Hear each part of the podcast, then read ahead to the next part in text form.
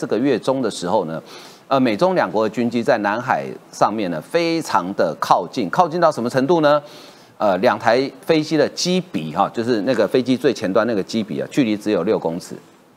你想想看，那有多近？啊啊，这个是一个非常危险而且挑衅的行动。那美国为什么要主动发布这样讯息呢？是不是在呃想要传达些什么样的战略的目标？另外，中国的辽宁号呃所属的舰队呢，最近的呃训练的场域已经来到了接近第二岛链啊。那当然就已经快到美国家门口了。当然，要到家门口跟进到家里头那是两回事啊。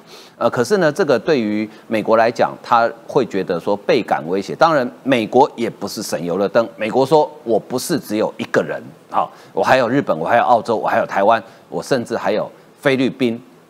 那我们今天也会来分析，就说万一台湾真的有事的时候，美军要如何来援助台湾？它有哪些路线？我想中国也很想知道这些路线，也想方设法想把这个路线给堵死。但是真的那么容易堵死吗？啊，我们今天都会有来深入的讨论。另外来看呢，就是在我们呃二零二四年可能参选的总统人里面呢，其实呢呃有做了一个民调哈，朱立伦吊车尾，但是朱立伦哎，我觉得他 EQ 变高了，他自我解嘲说，我一点都不重要啊，那你真的不重要吗？你是国民党党主席，可是呢，我们想看的是当一个总统。呃，侯友谊呃，除了会讲“吼吼奏歹己”之外，当被问到说：“哎，我们的兵役恢复成一年了，你有什么看法？”呃，他这是讲比较多字，但是呃，我称他为“吼吼奏歹己”二点零版，就讲了半天，你还是听不懂他到底在讲什么啊？呃，这个呢，我觉得非常有趣啊。就侯友谊，你到底准备好了没有？想要当总统，唔是“吼吼奏歹己”。这四个字就可以打发过了啊！那你去美国访问的时候，美国人问你说：“哎，请问你怎么看两岸关系？”嗯，Do right thing 啊，是这样子吗？美国人大概白眼会翻的比当年黄杰还要高啊！哎，不要小看哦，当年韩国瑜就被黄杰的白眼给翻到下台的啊！所以呢，我觉得侯友谊是不是有做好准备？哈，另外我们来看呢，就是呃。我们在除了我们的兵役要恢复成一年之外呢，其实这一次哈，大家都只关心到一南延呃这个兵役恢复成，其实有整个战力的调整，包括我们今天来讨论就是。呃，借鉴在俄乌战争里面，乌克兰非常成功的经验呢。国防部花了五百亿，要采购三千架的无人机。这个无人机不是我们知道的中科院研发的那种呃什么腾云啊、瑞渊啊、哈红准啊这些不是哦，哦红雀不是，它是属于军民共用的平台。那无人机光是无人，你说无人机有什么了不起？无人机当然没什么了不起，可是无人机它的资讯如何传达回来？好，有一个叫做 Delta 的系统。呃，这个才是比较厉害的。那我们是不是也要类似建构这样的系统啊？我们今天都会有深入的讨论。其实我们的目的并不是要战争，而是我们要靠强大的实力来达到避战的目的啊。好，为您介绍今天参与讨论的来宾啊，第一位是桃园市议员于北辰于将军。方哥好，大家好，我还是习惯叫你将军，这样子就习惯比较好。再来是高雄市议员黄杰，方哥好，大家好。啊，再来是台湾韬略策进协会的副理事长张宇韶，方哥好，大家午安。啊，再来是资深媒体的林玉慧。除了要祝福大家新年快乐，因为今天黄杰在现场，最近有很多高雄的朋友跟我呛虾，说他们明年呢，这个有 Black Pink。什么了不起？我们要恭喜花莲人，高雄有 Blackpink 没什么了不起，花莲你们有 White Pink Pink，可以看好看满，在过年的时候恭喜花莲。我昨天看到桃园市的，应该是跨年还是新年升旗典礼的那个舞台背板哦，赞哦！中华民国美学又回来了。对对对，我们都尊重选民的选择，对不对？White Pink Pink，赞。好好，我们先来看一下哈，这个先请教呃于将军哈。呃，最近印太地区呃都还蛮蛮忙的哦，非常忙。就中国其实事情很多哈，一直没事搞事做哈。好，这个这是今年我们整理出来哈，嗯，它扰台轨迹总整理哈，哇，这超过一千七百条轨迹。我以为我是在看法菜，怎么密密麻麻的哦？所以哎，我想解放军也不是笨蛋，他也不会说没事，我就是飞机出去逛大街乱飞，他的目的是什么？其实哈。我们每一次你看到有两架次、五架次、十架次、三十架次，你不知道他要干什么。对，所以说国防的情报研析就是这样。嗯，帮一件事情我持续的分析组合以后，就变成这张图。嗯哼，各位看一看这一张跟平常的越界的军机图有什么不一样？嗯，哪里不一样？这里是海峡中线，对对不对？态势出来了，态势出来了。它越多的地方有两个意涵，第一个，这个地方是他最感痛苦之处，看起来现在是这里最密集的，密密麻麻的，最密。你看哦这里反而少少这，中间反而不多。对，这里很少。，照正常的推断，兵凶战危应该是台湾海峡中间这一块，对尤其是中部以北，应该是最兵凶战危的地对方。没错可是呢，他最怕的地方在哪里？在这儿。嘿，对，反而是这一块，就是台湾的西南角对，到这这一块，对，这一千七百条轨迹，而且你看这边至少超过一千条，很有趣哦。这里很密密麻麻，对，对这里又稍微少一点，可是这里又很多了，是是，是，这就是他最感痛苦之处，就是西南处还有东南，嗯哼这是他最感痛苦之处。为什么最感痛苦？嗯等一下我告诉大家。嗯第二个比较密集的地方在哪里？居然是在我们台北的北方、哎，北方，对，为什么在这里？我等一下跟大家讲。嗯哼所以这整个态势图从平常的越界呃骚扰的航机图，最后变成变成一个态势图。嗯哼就告诉大家，它越多越界的地方，越密集的地方，就是中国预判美国可能会介入的地方。嗯哼这就是他的担心。哼，哦，，对，那大家说，哎，那为什么你看台湾中间反而没有？因为这一块将会是中国武力犯台的主战场。对，这他认为这一块美国不太容易介入。嗯哼，美国最容易介入的就是西南、东南，东，南还有北方。嗯哼为什么？这里有日本，哼，对，这个地方有美国的潜舰，菲律宾、澳洲都从这边来。嗯哼，所以他的所有的部署就是针对他的感受到外力介入的威胁而来的。嗯哼哼所以说，美国如果哈，美国人很多人说美国会不会到台湾本土来协助我们打仗？按照这张态势图，明白的讲出来了，不是我表示出来，是中国共产党解放军他所研判的，美国不会登陆到我们台湾岛上。嗯哼，不登陆到岛上，怎么样协助台湾呢？火力、飞行还有飞弹。嗯哼，用这种方式。所以说，如果说美国是从我们东部直接它的火力越过台湾上方来打中国，不可能。嗯，两个原因，第一个，这会造成台湾内部的恐慌，两个国家的飞弹从你头上飞来飞去，是蛮恐怖的，哎你会不小心掉两颗下来，对对，你会非常紧张。对，第二个呢，呃也没有必要侵入中华民国的主权。嗯哼，所以说，美国可能介入的就是由东南向中打，或者是由北方向南打。嗯哼，所以这两个区域是美国最容易介入台海战争的方式。嗯哼那第二个呢？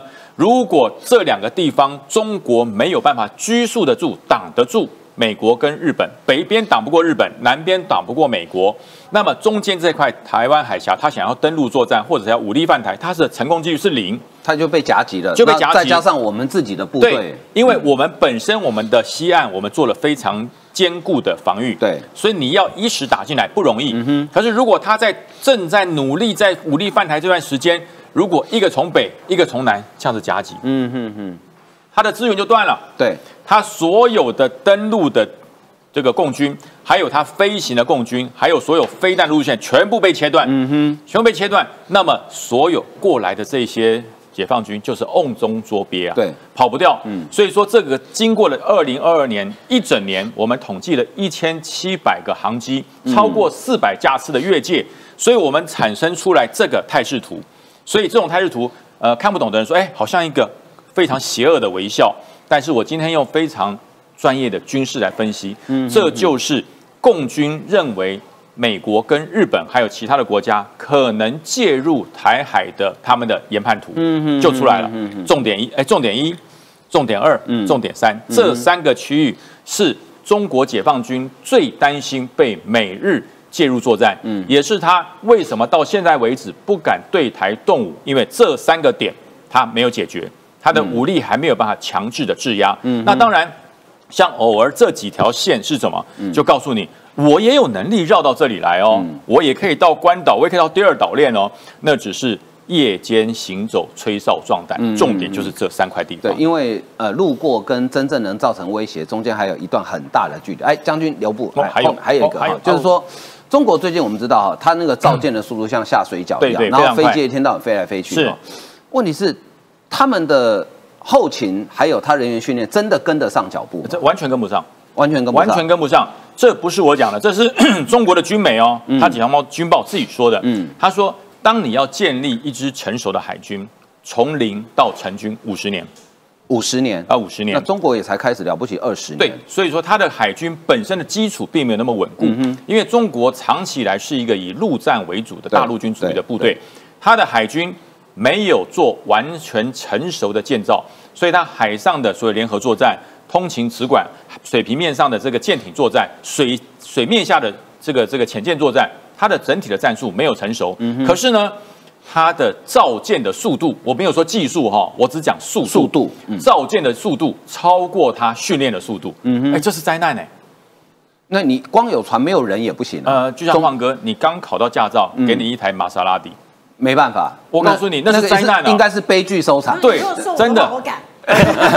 你敢，可是路人会害怕。那个哦 那个小芳买来停在那边拍照打卡很好，对。可是叫你刚考到驾照要开一辆玛莎拉蒂上路，嗯。嗯，不要远了，开到桃园就好了，嗯。嗯，那是灾难呢。对。我跟你讲，你的灾难也是路人的灾难，对，因为太可怕了，就是这个状况，它建造装备的速度超过部队训练的速度，也就是说，这个解放军的海军，它还没有适应一般中型舰艇的操作，航母来了。对，它还没有适应水面舰的操作，潜舰来了，来了嗯。它还没有适应一般柴电潜舰的操作。它听说明年要开始要制造包含核动力的航母，嗯还要制造更多的核动力的潜舰。那对于这些解放军而言，因为潜舰是核能的还是一般柴电的不一样哦，因为核能潜下去它下潜时间很长，很久，对那这个柴电你要上来呼吸，对，所以相对的跟着一起潜下去的士兵，你想想看，三个月半年不见天日。哦，那个心理跟生理的压力会很大，非那常大。会得空间幽闭症，对对那真的会抓狂。嗯所以说，也就是他训练的速度没有循序渐进，没有完成海军艰苦训练的这种强度，嗯可是他的装备却超越了。嗯那超越是装备超越，不是科技超越哈、只是看起来超越。嗯可是人要在里面呢，嗯你看起来一个像逆中的潜舰，可是它并没有逆中。嗯那可是进去呢，一样要下去三个月。那对于这些解放军来讲，这是灾难。嗯所以说这是解放军他自己指出，他说哈，我我告诉大家哈，这些舰长、副舰长他们的零五六 A 型的飞弹护卫艇，他的副舰长他并没有完成考核，哎，就是没有过关哎、没有过关就当副舰长了，哎，不管了，党叫你上就上。就硬硬上就对对了，，你就上去喊说 这个习主席万岁，你就上去了。嗯嗯，但没有完成训练就上去了，嗯不教而杀谓之虐。嗯未完成训练叫他上船上舰，这叫做虐待哎，而且不是虐待他一个人，大家看好，不是兵没有完成训练哦，嗯是副舰长等级的。那兵就更不用这讲了。领导军官都没有完成训练，那这些兵呢？那根本是前一天报道受训完新兵训练，直接上上嗯上军舰。哎，路上的路超跟舰上的海面上的舰操完全不一样。嗯光我光直接讲一点，我是陆军的，当了这么多年的兵，我上船一样吐翻了。一定的，因为你不习没办法惯啊，对啊，，陆兵上船那就是疯了。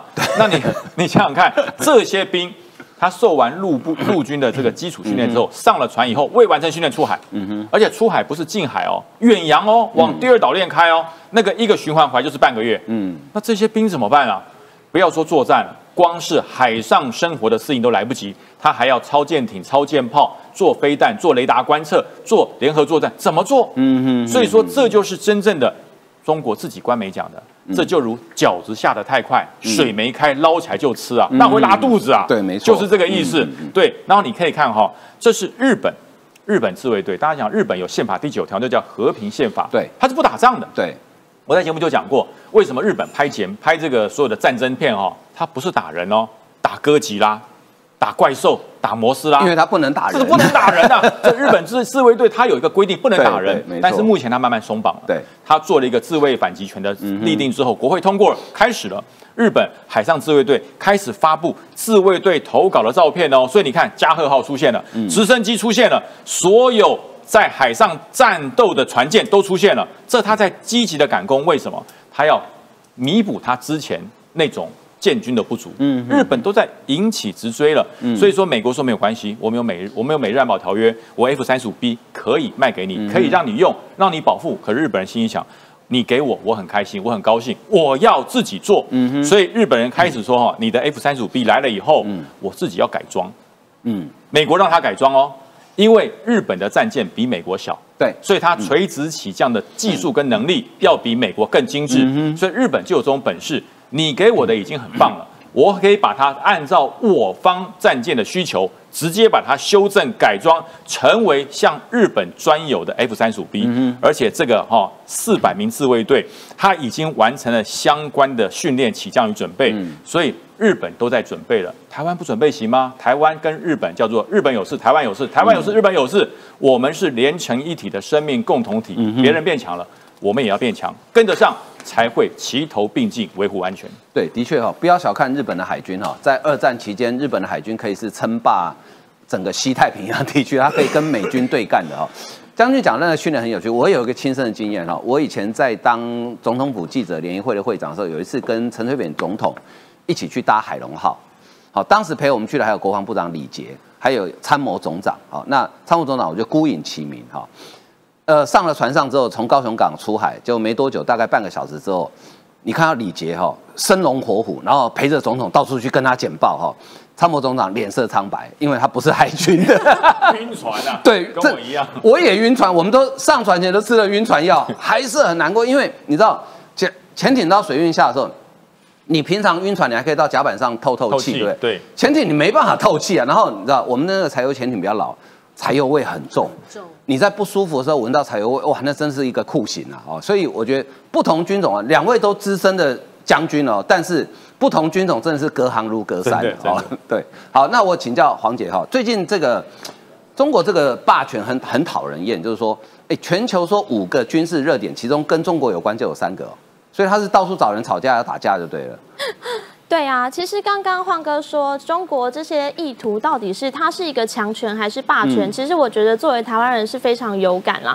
他们其实近年来这个军事扩张的意图非常的明显，所以他们其实是用非常霸道的姿态在全世界横行。所以其实这个呃这一篇专业评论里面就有提到说，全球现在的五大军事热点，中国就涉入三个，而且现在东亚已经变成是全世界非常重要的一个军事热点，都是因为中国而起。那前面这两个当然不用说，现在乌俄战争跟北约的状况是一体的。那我觉得来看到东亚这三个地方，其实都跟中国现在的意图非常有关系，而且里面其实有直接的、直很直接的、很明确的提到台湾。其实这就是这一篇标题所提的。他如果现在因为大家最担心的是，其实就是台海之间的状况。如果中共是如果直接进入到台湾的话，产生力的破坏力是非常大的。这也是。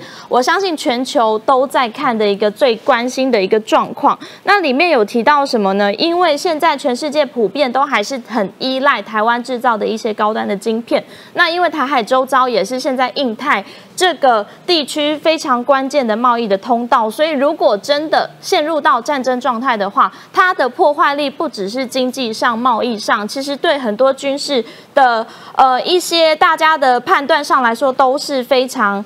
拖累整个世界的那其实他其实也有提到说，呃，包括台湾。八月的时候，因为美国的众议院也有来访台嘛，那那时候中国其实就以这个呃众议院访台为借口，他们就制造了一场新的台海危机。那其实那时候其实大家都有在讨论说，那个状况是非常紧张的。为什么呢？因为呃那时候其实中共他们一直想要借此来下马威，那他们也是在台海周边试射了十一的十一枚的弹道。弹导弹，然后甚至是有大量的军机，所以其实那时候台湾也都在讨论说，哇，这是史上创新高的军机扰台的一个状况。那当然，其实那时候美军也有因此而呃做出一些反击嘛，包括说他们也展示在第一岛链上的一些呃一些军演的展示。那这其实就是那时候到现在大家都还在关注的一个。一个最重要的一个军事热点。那针对日本，其实刚刚呃将军有提到说，日本有事就是台湾有事，这是为什么这几年来台湾跟日本一直绑在一起的状况，就是因为中日之间的军事对抗也是持续的在进行当中。包括新的首相岸田文雄一上任，他其实也是延续之前安倍的路线，然后不断的再次的强调说。中共是一个对日本和平与安全及国际社会和平与稳定一个非常大的战略挑战。所以其实这件事情是大家一直都有在关注的。那我想要跟大家分享一个，呃，就是很有趣的，也不有趣啦。因为二零二一年，大家记得习近平上任的时候，他讲了什么吗？他说。无论中国发展到什么程度，永远不称霸、不扩张、不谋求势力范围、不搞军备竞赛。他要做全世界和平的建设者、全球发展的贡献者。国际秩序的维护者，我已经笑出来了。他是在讲笑话所以大家可以想到说，只要习近平讲什么，其实他做的行为就是跟他讲出来的话是完全背道而驰的两件事情。他越讲什么，他就是越不做什么。所以他讲到说他要做全世界和平的维护者，那很明显他就是一个威权的侵略者。所以我觉得，呃，对于中共政权来说，习近平的。所作所为跟他所讲的话，其实是大家可以关注的。只要他讲什么，一定都是朝反方向而去，然后也是我们必须要作为应应的一些呃言行的一个对谈的一个非常重要的参考资料。嗯，对，作为一个负责任的大国，你做事情真的要很负责任哈，你不能这样子说呃，好像到处乱丢垃圾一样，然后霸权到处扩张哈。好，那呃，今天我们有这个，因为岁末年终哈，今天有蛮多这个懂内的哈，来感谢一下哈。来啊，首先第一位呢是这个 In the Sky 哈，他是哎，这应该是日本的朋友哈，他呃他的币值是日币一千六百元哈。他说我请来宾喝咖啡，谢谢跟我们度过了二零二二年，迎向二零二三年。然后布拉希，啊，哎，你这样会引起公愤哦。你抖内一百五十块，只请黄杰跟于将军喝咖啡。还没，其他还没讲到你当我们其他三个人起受大了。好，开玩笑了，谢谢你啦，啊，谢谢你哈。啊，另外一位，呃，哦，这个哈，哇。一样，In t h i Sky，他在加码八百日币，特别感谢黄杰的说明，再加一杯咖啡，所以黄杰今天得到两杯咖啡哦。谢谢。你今天今天晚上应该会失眠。太开心了。好，那接下来我们请教这个雨韶哈，今天早上最新的消息，这是而且很罕见，这是美军印太司令部主动发布的新闻啊。对这个新闻让我联想起二零零一年四月，嗯，中美军机擦撞。对，可是呢，那时候的时空背景跟现在不太一样，因为呢，二零零二年中国还提出呢南海各方行为准则，居然意外的说呢要搁置争议，共同开发，而且呢，美中的军事实力呢基本上还是蛮大的，没有像现在正在呢缩小中，所以上次的军机擦撞。双方基本上还可以礼尚往来，因为那时候是千八撞到 EP 三嘛，对，结果 EP 三呢迫降到呢海南岛的陵水机场，嗯哼，美国失去的是什么？失去的是整座飞机上的机密嘛，对，中国呢失去了一个飞行员叫王伟，那是千八，但是各退一步，如果往前再推的话，那么一九九九年还有南斯拉夫大使馆。误炸，我说引号，美军误炸，误炸，对对对，因为我说呢，美国的第一代的隐形战机呢调到南斯拉夫，它的呢那个残骸呢，南斯拉夫啊把它送给中国，对，但美国当然要想办法把它摧毁，但是形势比人强嘛，克林顿也道歉，也送了赔款，中国呢也接受，嗯。各位要想想看，现在剑拔弩张。一个不小心的擦枪走火，就像第一次世界大战那个塞拉耶夫的枪声一样，就可能引爆呢这个区域的冲突。所以最新呢美国告诉大家，这这个照片告诉大家，又要擦擦，又要有有回避啊。这次是歼十一跟呢那个呢 KC 一三五电侦侦察侦察机六公尺，各位，你以为六公尺开车六公尺？有一段距离，其实六公尺大概就是我跟我这里直线距离到小方旁边那里而已。就飞机来讲，非常危险。对对对，非常危险。两台飞机相对速度大概超过一千公里吧？对，非常危险。如果发生擦撞，就不会像二零零一年那么简单了。大概机毁人亡。中国一定会说这是美方挑衅。嗯哼，在中国领空之上进行挑衅的行为，极有可能成为呢开战的口实跟借口。美国呢，先发制人，告诉大家什么意思？美国捍卫自由航行权跟自由天空啊！我在这里巡弋，基本上天经地义。可是呢，你用军机，我是用了电侦机，难道中国在这里没有电侦机吗？当然有嘛！所以说呢，这是美国所做的预防性的军事行动跟预防性的外交，就要让，因为这是个舆论战啊，对让他知道谁在破坏南海，还有呢印太地区的现状，这是第一个告诉大家的事情。你看 R C 三五还有歼十一哦，接下来。澳洲学者说，二零二三年美中如果发生开战的话，引爆点不是台湾。我们做节目是有逻辑的，先讲南海，对不对？接下来呢，这个科廷大学的希拉库瑟这个教授说呢，不会是在台海，会是在南海。为什么？南海一有主权争议，涉及的主权真的非常多。中国呢一直在经营九段线，而且呢，在这个呢许多的岛礁上建机场，什么储币礁等等吧。所以说呢，这些动作再加上南海有庞大的石油跟天然气，又是呢国际最重要的这个通道跟枢纽。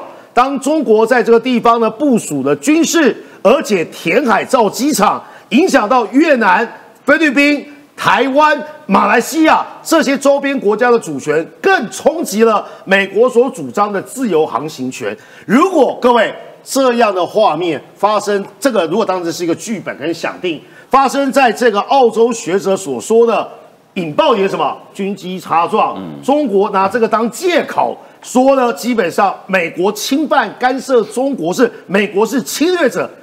这句话好熟悉哦。最近呢，我们要恢复兵役嘛，因为说美国是侵略者，美帝呢殖民台湾。中国说呢，为了帮台湾驱逐美帝，为了恢复呢九段线，为了恢复呢区域的和平，哎啊，破坏现状的人做贼喊抓贼，极有可能就引爆一连串的。而且这个学者呢也调了一下历史的书袋，只要破坏航行权、自由航行权，美国一九一七年。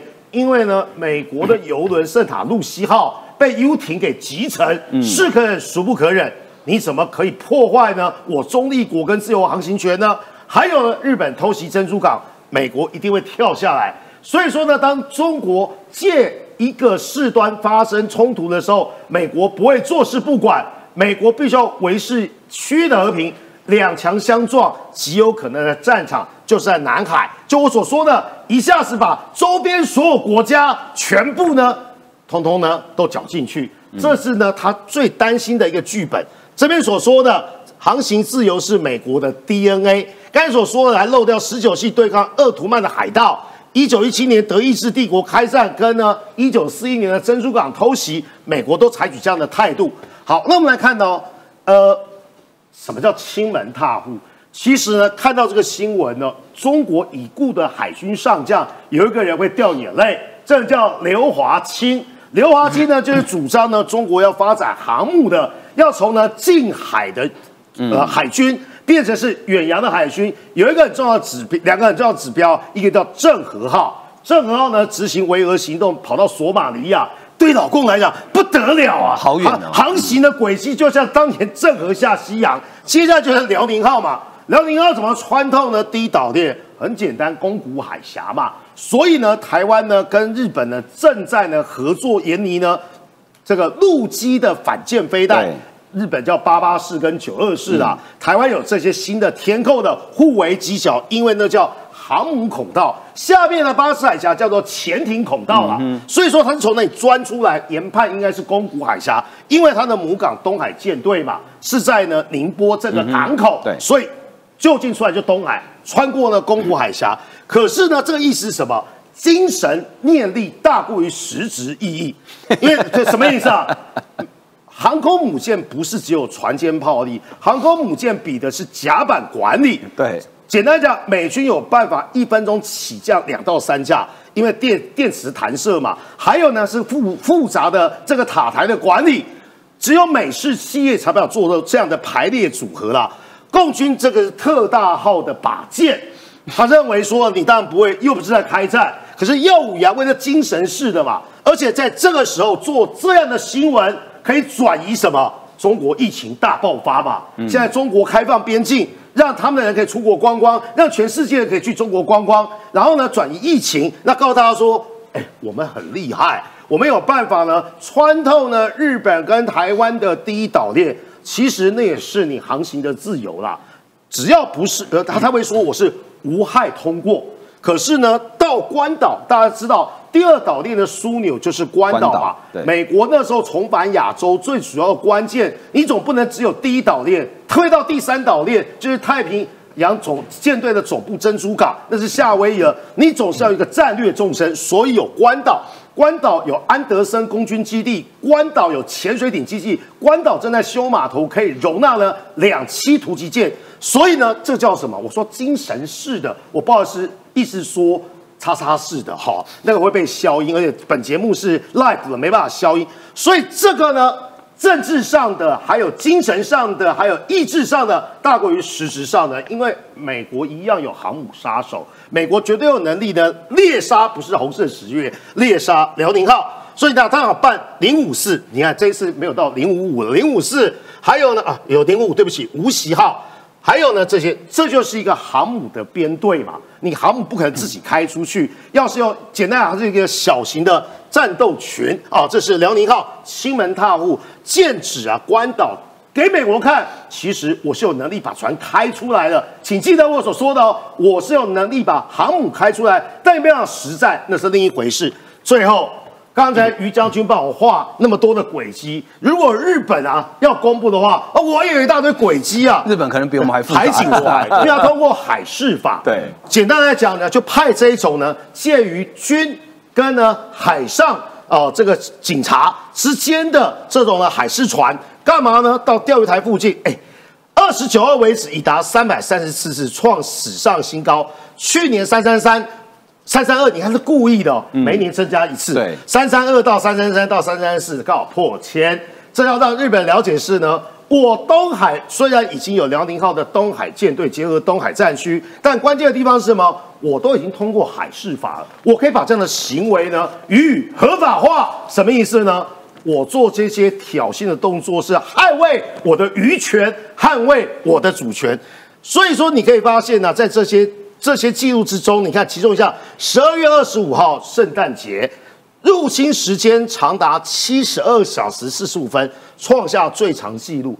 所以呢，刚好这些新闻告诉大家什么事情？这两天新闻的重点就是呢，兵役法的延长，自己的国家自己就名气可用。国防部端出的菜单虽然不能完全让于将军满意，但是呢，没有一百分也有八十分。好，那个我想提醒一下中国海军哈，我们从台东或兰屿开一艘二十尺的游艇，也可以开到关岛啊。开到关岛是一回事，能不能打仗那是另外一回事哈。好，非常感谢真番茄哈。岛内一六九零元啊，非常感谢。那我们咖啡可以喝到明年。哎，不是一四五零吗？涨价了吗？啊，调薪，基本基本工资调调升了，是不是？哦，不错不错啊。啊，那五毛要跟进，五毛要变八毛了哈。不过听说没有，好像变三毛了。好，那我们继续看。人会比较少。哦，他们现在人会比较少啊，因为都确诊了嘛，对不对？啊对对对，正在忙。哎，可是如果都确诊的话，那五毛就可以领一块了，因为有你要负担两个人的工作。可是国家的财政正在崩溃当中。哦，好吧，随便你们，不关我的事啊。好，那我们来看哈，呃，接下来看一下，就是二零二四的总统选举，大概是台湾下一次很重要一次选举。那最近有一个民调，美丽岛电子报做的哈，调查时间二十一到二十二。呃，他先问的是信任度啊，并不是支持度，他问的是信任度。侯友谊的信任指数最高，七十点五，再来赖清德五九点七，陈建仁哎，陈建仁还在比赛哦，哦五七点一，柯文哲四四点七，蔡英文四一点三，蔡英文反正二零二四我也不会投蔡英文啊，对不对？因为他也不选了，你要怎么投他？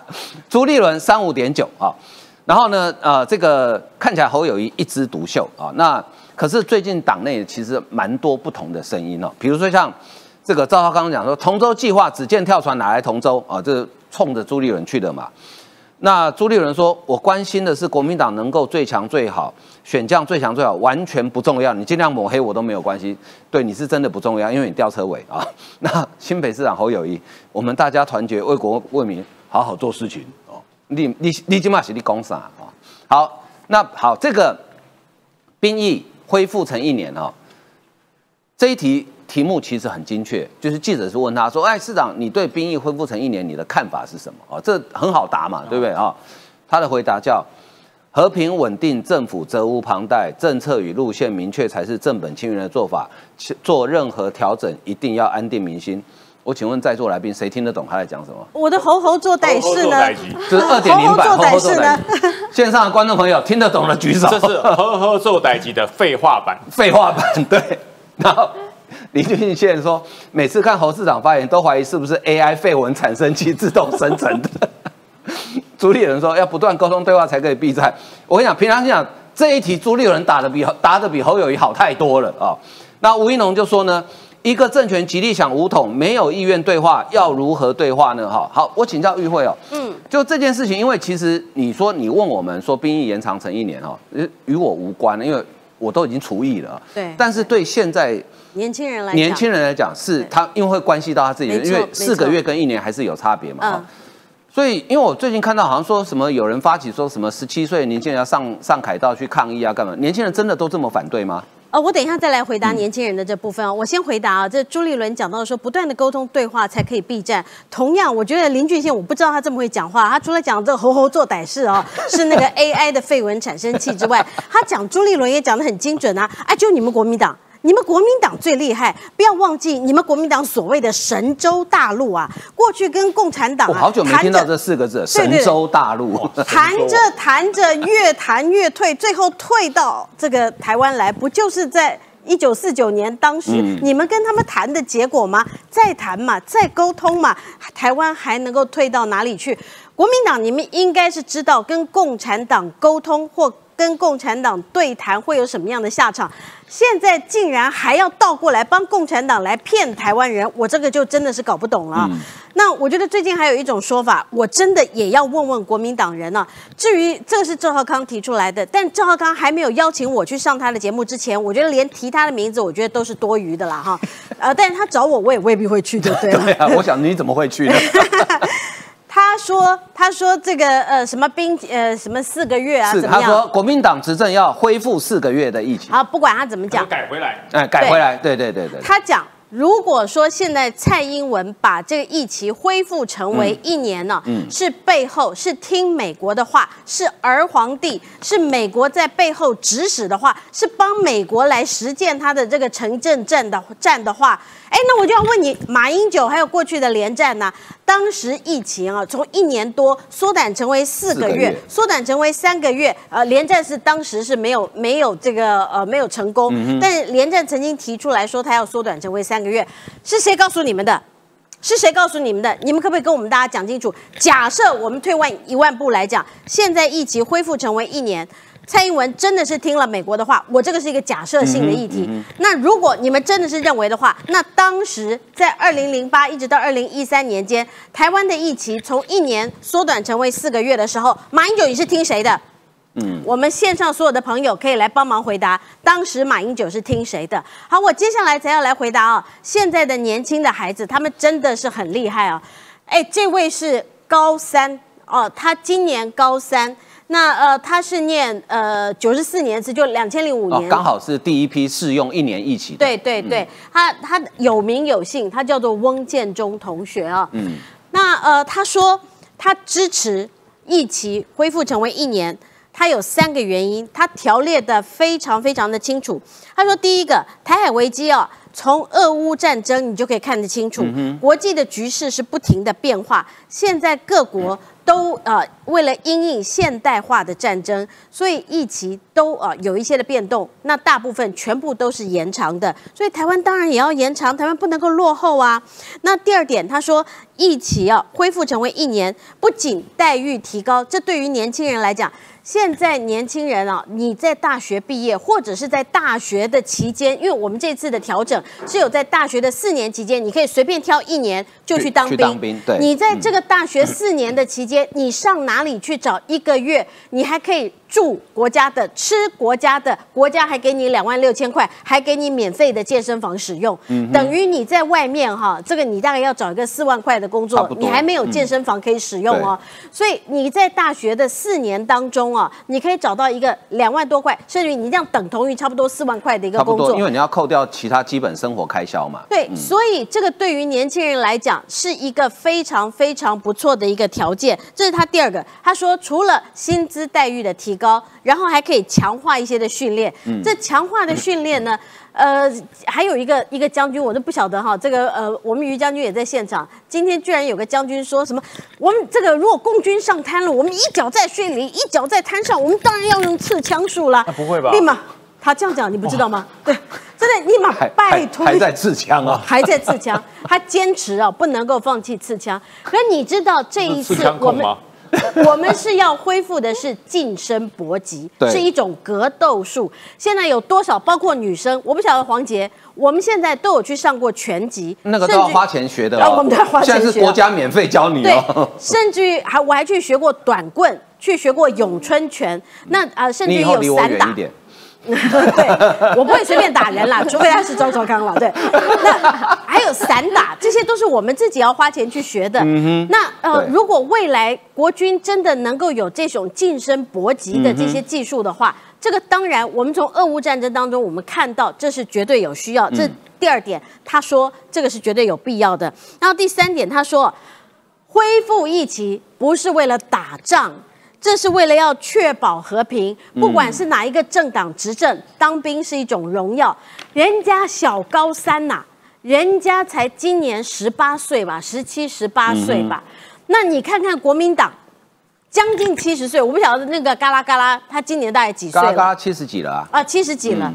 他到现在为止都还在那边讲说什么啊？我们为要年轻人要上战场。可是你知道，现在十八岁的年轻人，他的脑袋是这么清楚，他知道他为什么一起要延长，对他本人、对国家有什么样的好处。所以嘎啦嘎啦，你真的是要被时代给淘汰了，你真的是时代的眼泪，连一个高三生你都比不比不上，难怪你们国民党内一大堆的年轻人想要把你干掉，想要哈这个把你从立委的位置上拉下来，这是其来有自。所以你就可以看到，我要再给各位看一张图哈，这张图其实我觉得也非常重要，因为有很多年轻的学生啊，他们现在对于疫呃疫情啊，他们是非常关注的是我们到底啊这个薪资是有多少？你看这个是现在的志愿役啊，我们分成两年的，有下士跟上呃这个二兵、下士跟少尉哦、我们在志愿役的部分，现在是可以领到三万五千多，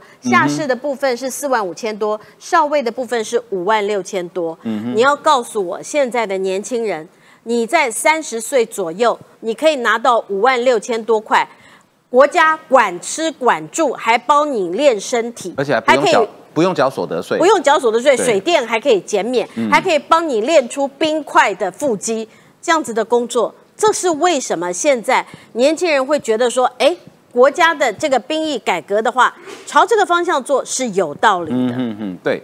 其实讲到那个近呃近身搏斗哈，就我相信还是会练刺枪术。为什么？因为刺枪术也是近身近战搏斗的技巧的一环，一环对。但是他不会只练刺枪术了，他会练很多。大家想想看哦，你当兵的时候学会了哈，你退伍之后，你可以保护你的太太，保护你的女儿，保护你爱的人，就是保护你所爱的人，而且你完全一毛钱都不用花，有什么不好花？钱呢？对，有什么不好呢？而而且且这这刺枪术哈、嗯我要跟晃哥补充一下，呃，这些资深的老将哦，嗯你可能不知道，我们已经换装了。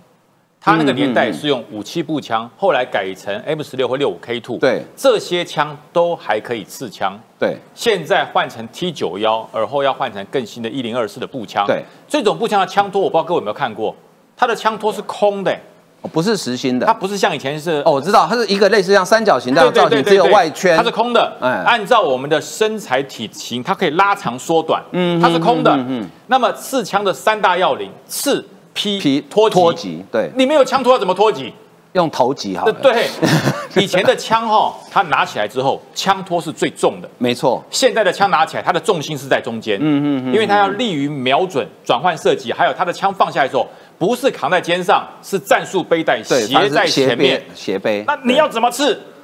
对，所以说刺枪术要保留，但要进化。对因为你的枪上面还是有刺刀，还是有刺刀装嘛对但是那支刺刀也改变了。嗯 T 九幺步枪的刺刀，它是配合近战徒手搏击进化型的持刀搏击，嗯哼，它是用这样子用的，嗯它不是这样子用的，嗯嗯嗯，对，所以这已经改变了，嗯。嗯，所以我说，呃，国防部要对这些退将做一做这个退将的军官团教育，嗯因为六十岁以后的退将就不再做军官团，我还有，我还有做，所以我知道，那也不能怪他们，所以他们还站在那个一脚站在水里，一脚站在沙滩上，然后跟敌人雄壮威武对峙的时候，哎，那那时代实在很惨烈，可是时代已经过去了，不一样。他他。昨天说的，今天说的，真的是太惨烈太你你干脆恢复二战时候日日本兵用的刺刀，日本的刺刀，日本兵用的刺刀这么长。长，对，超长，对，九五四刺刀超长的，连枪支共一百七十公分，比我还高啊！对。啊三八式的步枪加上他的刺刀，四十公分呢四十公分呢。而且因为你可以去当解放军，解放军呃习惯用齐眉棍。齐眉棍可以跟狼牙棒对打的时候，那搞不好派得上用场。而且因为现代的枪哈，因为它有些，因为过去的枪像都很长，很长，那不利于在都市巷战，因为你要你要转身的时候会 K 到，所以现在大家就这样子现在枪都缩短，对。哦，像你看 M 十六比较长，但是它后来有出一个是 M 十六改良版的，它就枪身就变短了。我们从六五 K two 变 T 九幺，现在就这么长。对啊，而且现在像将军讲，他现在很多枪托是可以伸缩，因为每个人体型不一样嘛。对，一百八的用枪的长度跟我的身高用枪长度一定不一样对哦，所以刺枪术还是练，但是是进化版的刺枪术。对。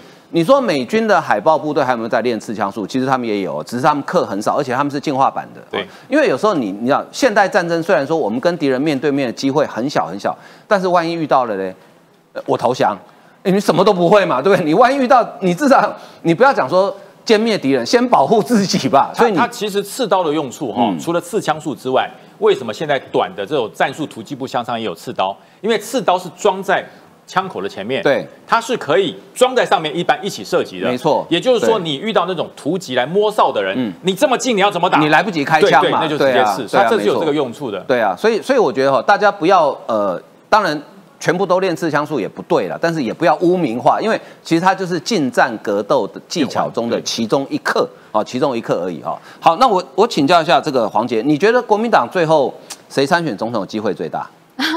呃，我觉得这个问题其实已经讨论很久了。嗯那那这个其实在，呃前两天段宜康在上节目的时候，他其实就有提到。那我觉得我的想法也差不多是这样，因为其实大家会讨论说，现在台面上人选，刚刚也有讲到最新的民调的状况嘛。那当然侯友谊看起来还是一个国民党的劲敌，可是刚刚有提到说，其实国民党的内部他们自己的内斗还要经过一大轮的互斗之后，才会产生出最后的人选。那人选产生出来之后，说不定还会有临时换将的可能。所以我觉得到没有登记之前，其实国民党的人选到底是谁，其实大家也都说不准。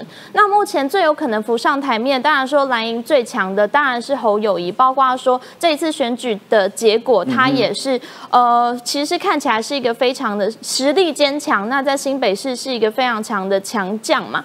可是那其实呃也有看得出来，过去的这一年，其实深蓝对于侯友谊还是有一一定程度的不满，包括说他还是会，甚至连深蓝都还是质疑他是不是蓝皮绿骨啊，是不是之后是第二个王金平啊，类似这样的话我都有听过。所以其实我觉得内部对于这样的人选，他们会不会有一群深蓝的去绑架最后他们呃由民主选出来的人选，我觉得都很难说，而且都是非常有可能会发生的。包括说上一次大选之前，国民党内部也发生过，就是呃韩粉一定要谁上啊，类似这样子的问题。那我觉得其实呃朱立伦他一直因为大家都说他是政治精算师，那我相信大家都知道说他其实是算的很很准，然后非常都算过的，所以其实他现在说什么哦跟他无关啊，然后看起来非常佛系经营，那我觉得他都还是有在准备啦。其实是包括说他其实每一次有机会出来，他都还是会站在制高点，那更不用说他现在身兼裁判、身兼教练，然后他的选手也是他自己选出来的，所以在把持所有的。呃，党内的体系之下，最后会不会是他自己又登高一呼说，还是看起来他最适合？我觉得这样的可能性也不是没有。那其实我觉得，呃，段宜康那一天讲到比较有趣的，其实就是说他确定说郭台铭不会选，然后呃柯文哲也没有机会。那其实我觉得这也是目前台面上看起来比较有可能的状况，因为看起来柯文哲的民调就只剩下呃就是八趴。对八趴多嘛，对嗯，他很信任才八趴，对还算信任，就勉强算信任，三十五勉点三，强很勉。强，对，所以其实看起来他呃，段宜康说他就是持续扮演小蓝的角色，顾好他的政党票就好。那我觉得他接下来的目标可能也是如此，他的这个企图心可能没有办法在接下来的总统大选上面再展现了。嗯那至于说郭台铭这个事情，大家也有都有提到，他就是个生意人嘛，所以他真的有要选吗？其实我觉得大家也看得出来，或许他还是以生意至上，他自己的企业的呃。呃，获利状况为优先，所以他最近的一些对于呃执政党的批评啊，是其实都看起来是比较是赌气，或者是抱怨，或者是为他的生意着想这样的利基点在出发。嗯，那我觉得刚刚其实有提到那个呃，因为这其实还有最新的一个民调啦，也是台湾民民主基金会做出来的，嗯，就是说现在其实有七成的台湾人是愿意。因为要抵抗中共的武统而上战场的，那当然这不是我们乐见的情况。我们我们备战是为了避战嘛？其实大家都知道，你把自己准备的越好，越能避免战争的发生，这是历史历史教我们的。那也知道说，过去的这种绥靖主义，或者是这种姑息，或者是对于侵略的强权一再的采取退让，那最后你只会退无可退，你身不由己，还是得面临到战争的。的可能性，所以我觉得我们越把自己准备好，其实我觉得这道理很简单。现在还是大家都有在学很多近身格斗啊、拳击呀、甚至很多武术，大家其实民间都是有在学习的。那大家学这些是为了什么？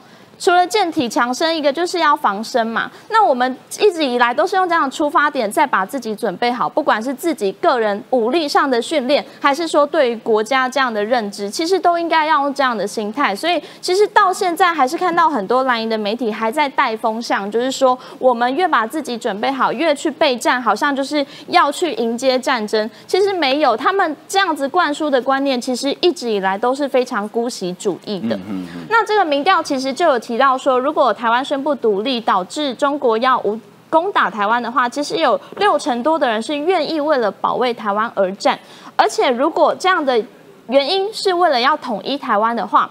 愿意捍卫台湾而战的比率是七成以上哦，那我觉得这是一个非常乐观的结果，就多数的人还是愿意知道说，我们就生在台湾嘛，我们就是台湾人嘛，那保卫这块土地其实是为国家而战，每个人都有责任，也都是我们共同的命运啦。所以其实我觉得大家有这样的认知，目前这我相信剩下三成不愿意的，甚至是说表达不愿意降支这种，呃，大概这两成的，大概就是国民党生来的这一些人，到现在还在鼓吹朱姑息主义的这一些人啦。那其实有，其实还有一个议题是提到说，那如果呃女性接到对召召，好，甚至说未来是不是女性也要接受这样的你如果女？性也要服义务役，你对？其实我很想要分享，我超愿意的。像是刚刚那个小芳姐讲的，因为其实我们现在大家都还是对于这些把自己守卫好，然后健体强身这样的能力是非常有期待，我们甚至都还要。花钱上健身房去练这些，把自己就是练肌肉。我刚刚看到有人说他的腹肌已经统一了，我相信未来恢复成一年之后，大家腹肌是可以独立出来的啦。对真的对对呀、我自己是蛮期待的。所以其实、那当然，因为我相信教招还是会以先退役的。过去的女女性的职业军人为主，对对对对对为主，然后再恢复这样的教招。那其实我觉得，作为女性，台湾的女性，当然我现在还不到三十岁，如果未来有机会，说不定在四十岁之前都还有机会。可是你会不会担心去 去当兵会晒太阳啊，皮肤会变好，然后可能会会有一些受伤啊？会不不会啦我觉得作为明代，这些东西都已经是已经习惯了？对？很习惯，每天都在 我我可以风插吹日一下话吗晒的。但最近哈、刘宇他这个在脸书上面，写他当是他吗？他写他兵小故事当兵的对对对小故事。除了我直觉好像看到那个 Emily in Paris 的那个 那个那个好像呃当兵版以外，我觉得看他那个真的是超欢乐的。对我也觉得当兵也没那么可对怕。啊对，那我想分享，其实因为我也去问了身边的年轻人一轮，就是说他们对于恢复成一年到底有什么看法。那我本来以为说大家会觉得哈又要什么浪费时间的这种呃生命变得更长，其实没有哎、大家其实是很乐见乐乐观其成的，因为他们有看到，就这次的重点其实就是改善待遇嘛，改善大家的职涯规划，甚至是连跟教育部这边其实都有一个谈的一个初步的结论是说，未来的你大学四年其实可以变成一加三，就是说你其实可以挑一年去当兵，那剩下三年在休业的呃把这个修业学分修好，所以其实不会影响你的升学跟未来的职涯规划。那待遇也有刚刚有提到说，其实你二兵就已经是拿两万六了，而且半年之后就升一兵哦，就对加薪呀，哦。你之后就加薪两千。那如果是下士或者少尉，又是三万多、四万多对这样上去的。其实我觉得这个待遇跟之前的状况比起来，已经是非常呃，对于就是。在制呃这个征兵制的情况下，是待遇让大家蛮有诱因的，嗯所以我觉得待遇上是不用担心，甚至是它还包括劳退，它就是连这个都帮你算进年资，我觉得已经是一个算是蛮完整的福利跟待遇。那我觉得最重要，对年轻人最最有吸引力，因为他们很大，我们最 care 的就是到底要训练什么。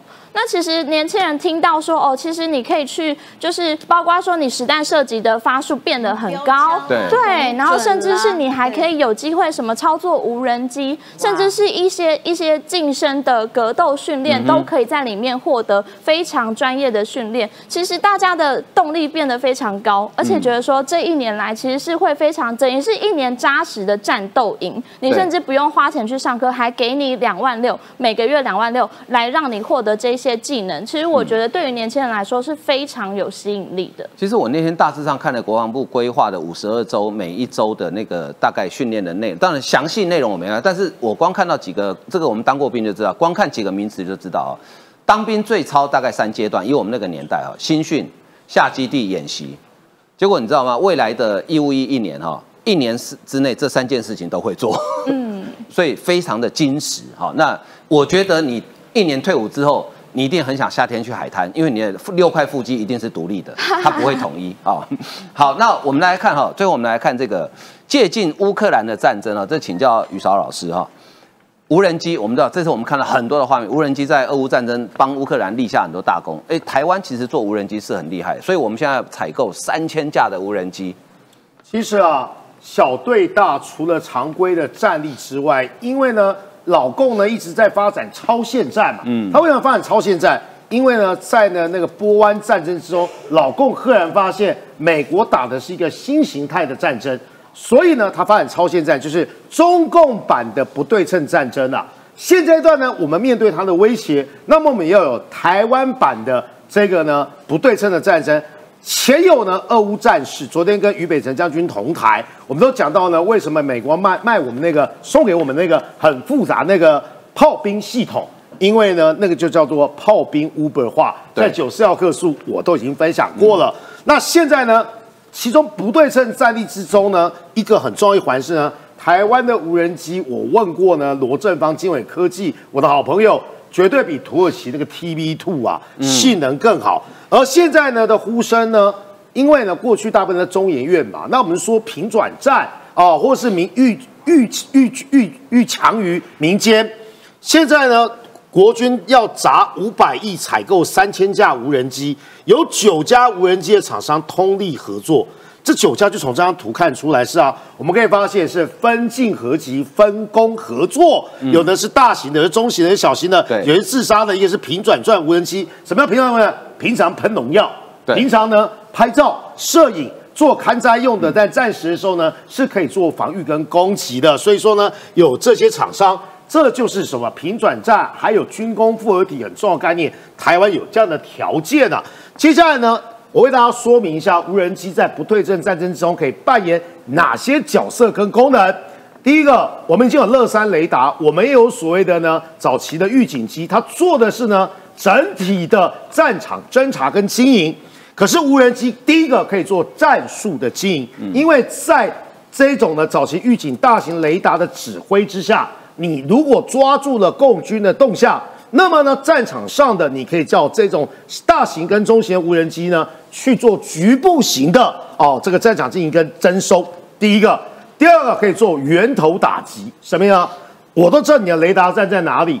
但是呢，如果真的呢，除了派我们的空军呢、去发射万箭弹，你们知道天居部队嘛，在澎湖嘛，那是 IDF 嘛，对但是呢，那可能会战损。如果搭配无人机的话，那个战损只是无人机，但是不会造成人员伤亡，可以做源头打击。还有中共船团集结的时候呢，这边不是有是自杀型无人机吗？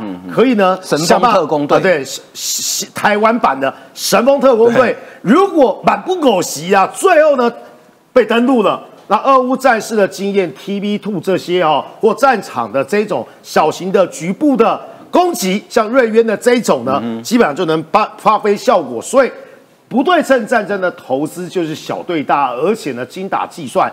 同样的概念是什么呢？除了无人机，虽然这边没有谈到，为什么我们一直想跟美国买买那个智慧型水雷？同样，哎，如果智慧水雷布海布在台湾海峡，中共的船团呢要通过，它一定要做一件事情，它一定要扫雷嘛。要先扫雷。扫雷的所有过程之中呢，它速度就变缓了嘛。那搭配无人机，搭配呢我们暗自型的鱼叉微飞弹，还有呢未来的海马斯火箭炮等等，就可以歼灭在台海的中线。嗯，这是呢这样的概念。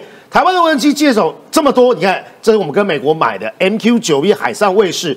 我也特别介绍过，这叫做新的台湾的野心，并不是有台那个，它是有办法呢，把我们的侦查，还有呢 C4、ISR 通通整理在重要的地方是资料同步呢，跟美军呢传输之中，同样的规格，然后呢再结合呢卫星的导导航跟定位系统，这是呢可攻击、可防守的，还有最新的腾云二型国产版的 MQ 九 B。我们已经有同样的这种能力呢，做出这个海卫士，更不要说之前我们介绍的瑞渊一啦、瑞渊三啦等等。所以呢，告诉大家概念是呢，除了兵役，昨天蔡正元先生讲一句话，我拿这个做 ending。蔡正元说，光靠一期恢复就有办法对抗解放军吗？当然不是靠一期一年啊、但是呢，如果没有疫情跟兵力呃充足的兵源，我们有再多的这些武器，没有人去操作，没有无人机飞手，那基本上就是不行吧？所以是要一起三年，是不是？啊，有有有他可能要，做三十年。呃，那个那个那个赵少康先生已经直接说，民进党如果赶上就恢复成三年吧。感谢我们的逻辑终于调成一致，要不要三年呢？基本上你去说服大家，我们认为一年现在规划恰如其分啊。嗯，其实一年这个训练，它不是随便来。我提供一个美军的资料哈，美军在二零一九年之前，因为美国全部都募兵制自愿役嘛哈，呃，他们的新兵就是你从一个死老百姓呢，这是军方很喜欢用的 死老百姓哦，入伍到训练成合格的战斗兵，他们的新兵哈，大概二零一九年之前大概要训练十六周，可是二零一九年之后，他改成二十二周。那我们一年的役期是五十二周，所以我们多出来三十周什么？除了基本合格的战斗步兵之外，后面三十周就是你一个加强型的这个专业的训练，所以这不是随便画 p a r a k e n 哈。那好，大家听不懂什么叫备战才能避战，我 ending 做一个很简单的说明。好莱坞有位巨星叫巨石强森，大家应该知道吧？很高很快，对不对？啊、就对不起，黄杰借借用一下。如果巨石强森跟黄杰两个人晚上走在一个没有人的巷子里面，有歹徒要抢钱，你觉得他会抢巨石强森还是抢黄杰？这个就是备战而不避战的概念啊、就你看到巨石强森，你会想去抢他钱吗？你是找死？我喜欢有挑战的，我抢巨石强森，骗人的。对，你是活腻了吗？对？这个叫什么？备战就是避战嘛。好、这很简单的道理。好，今天节目为您进行到这里，最后啊，祝大家新年快乐，谢谢，拜拜，拜拜。明年见。明年见，明年见，明年见。拜